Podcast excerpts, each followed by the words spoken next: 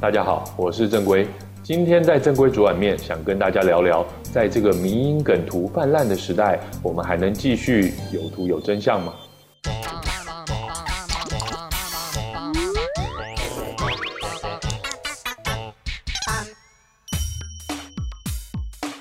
在聊这个主题之前呢，我想先跟大家分享一下我个人的价值观。我认为啊，大部分的事情不是好或是坏，不是善或是恶，通常问题出在增量过快。例如，本来打着解决问题为号召的一些网络新创公司呢，在成立之后，不断地追求流量、追求营收、追求使用者的数量，反而造成了许多新的问题，创造了外部的成本。而这些外部成本呢，就得由整个社会来吸收，更何况他们通常也没有真的解决原本声称要解决的问题。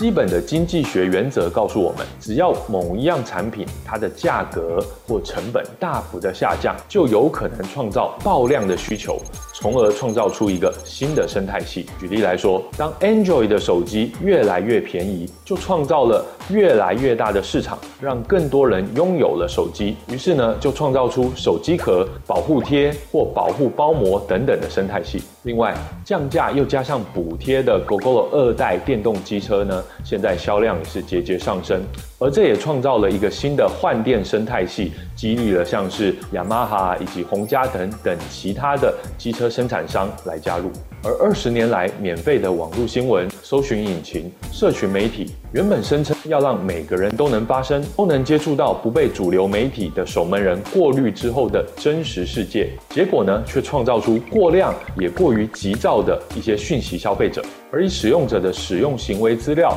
来投放广告的新商业模式，也创造出了如今为人诟病的错假讯息生态系。相较于 Twitter、Facebook 跟 YouTube 呢，Instagram 跟 Pinterest 这两个以图片为主的社群媒体呢，在这一波打击假新闻、错假讯息的运动当中呢，其实并没有感受到同样的压力。或许因为这两个网站的自我定位、使用者的样貌以及内容呈现的形态，都给人一种不谈敏感政治的感觉。例如啊，Instagram 就被定位为一个年轻、炫耀、轻奢的社群，Pinterest 呢也类似。不过多了一些跟设计师以及生活家连结的感觉。这两个 App 呢，都以图像为主，尽量弱化文字的呈现方式，提供了更快速也更直接的感官刺激，让注意力呢切割的极为短暂，可以让直觉全面领导，反而是错假讯息最好的温床。要是你在这两个 App 上看到一些政治化的争议话题，你可能会觉得不太舒服。但其他热爱这两个 App 的使用者呢，可能因为他们对这些 App 的认同，反而降低了他们对这些讯息的警戒心。有些人呢，刻意制造这些错假讯息，而另外呢，则有些人他们真的认为这些讯息呢才是真的，才是对的，才是对大家有益的。他们透过这些网站平台与 App 的精准分众功能，让使用者呢掉入了同类讯息的推荐回圈，就像掉进《爱丽丝梦游仙境》里的兔子洞一样，让自己的思维被绑架，以为虚假才是真实。而在这两个 App 上，最有效的内容就是所谓的迷因梗图。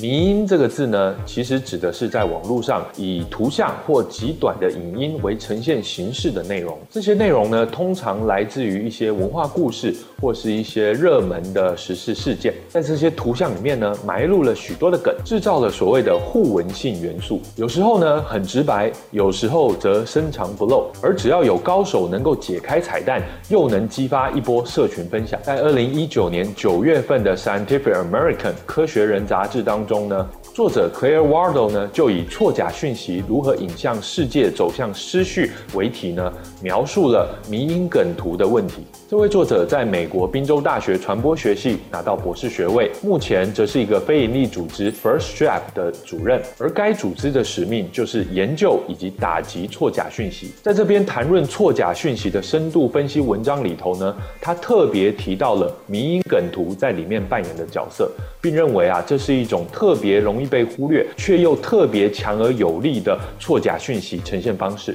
迷因梗图的厉害之处。就是它会逼迫观看者自己呢将里头的点连接起来，而因为每个人都想获得社群接纳，当这些迷因梗图用在嘲笑某个群体或是引起另一个群体的愤怒时，特别有效。然而啊，因为这些迷因梗图伪装成俏皮讽刺的小品，以至于学界跟政界都没有认真看待。然而这些图被分享的次数比一般的文字内容呢高出非常非常多。观看者甚至也不用花功夫点开开连接或按下播放，马上就透过视觉系统吸收了资讯。所以啊，Clay Wardle 觉得这种内容需要被严肃检视。在二零一六年的美国总统大选中呢，俄罗斯的网军就创造了大量的迷因梗图，将网民的注意力集中在两极分化的议题上，像是枪支管制啊，以及移民政策，并且根据种族以及宗教信仰来分众化的制作不同的迷因梗图内容。Wardle 就认为，在迷因梗图里，许多简化的叙述搭配上阴谋论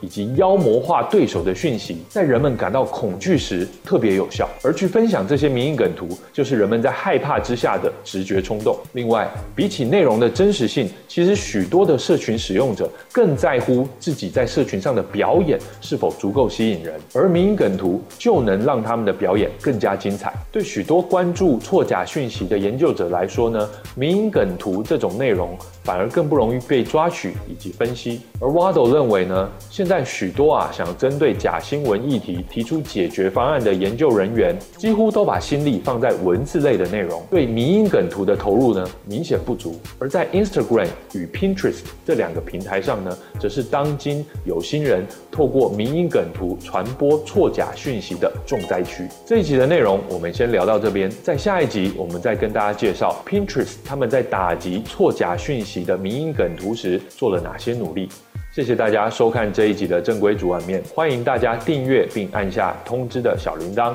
也欢迎大家在留言区与我交流。